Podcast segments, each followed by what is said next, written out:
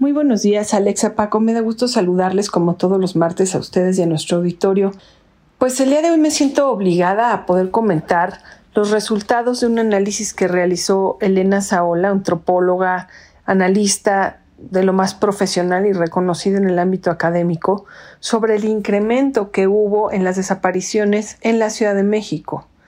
Hasta el 15 de mayo de 2023, la Comisión de Búsqueda de Personas de la Ciudad de México contabilizó 3.425 personas desaparecidas, lo que implica pues este 400% de incremento y la Fiscalía de la capital registró la desaparición de entre 12 y 20 personas al día, de las cuales 35% permanecen sin localizar. Este dato pues creo que no puede pasar desapercibido, sobre todo en estos tiempos preelectorales, podríamos decir, en donde se están manejando cifras maquilladas muy alejadas de esta realidad. Por otro lado, pues creo que vale la pena que revisemos algunos de los conceptos más fundamentales sobre lo que son las desapariciones y qué tipo de desapariciones hay, cómo se clasifican. De manera muy general, les puedo comentar que la clasificación de las desapariciones está vinculada obviamente con conceptos de procuración de justicia, en donde se hace un análisis pues de, de las personas por género, por edad, especialmente si nos abocamos a revisar cómo es que han sucedido las desapariciones de mujeres, niños, niñas y jóvenes en este país, podemos darnos cuenta de que en el caso, por ejemplo, de la desaparición de mujeres, pues están normalmente relacionadas con factores como violencia de género, la trata de personas, obviamente el crimen organizado o incluso ejercidas por la propia autoridad, ya sea municipal, local o federal. Y pues la respuesta de la justicia no incluye medidas suficientes para prevenir, sobre todo para investigar y más que nada para sancionar estos casos. Parece que en México, con toda esta historia de miles de desapariciones, hay un reducidísimo y ridículo, voy a decirlo así, número de sentencias por desaparición.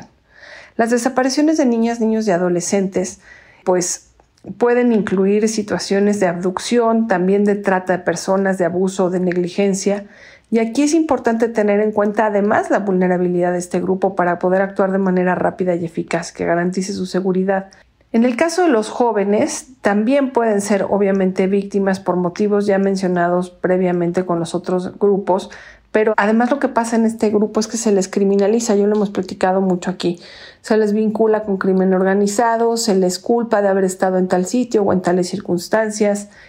y bueno, pues básicamente la investigación especializada no tiene una perspectiva de género y de grupos vulnerables o con ciertas edades en donde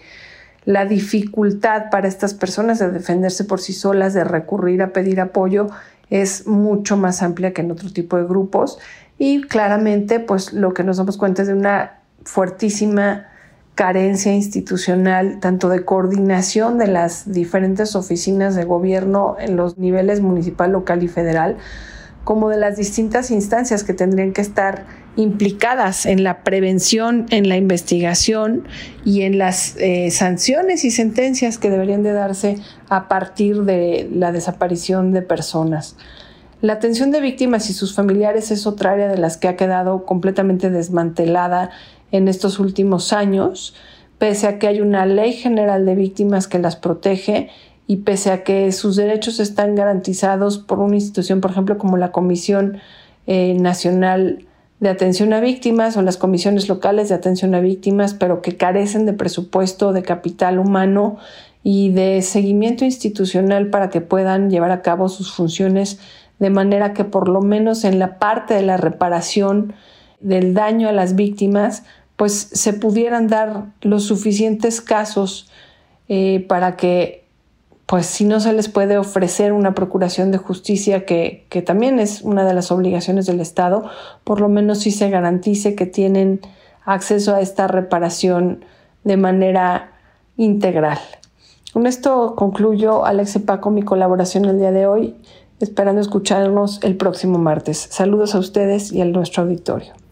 Gracias, maestra Maite Azuela. Nos escuchamos el próximo martes en su columna radiofónica.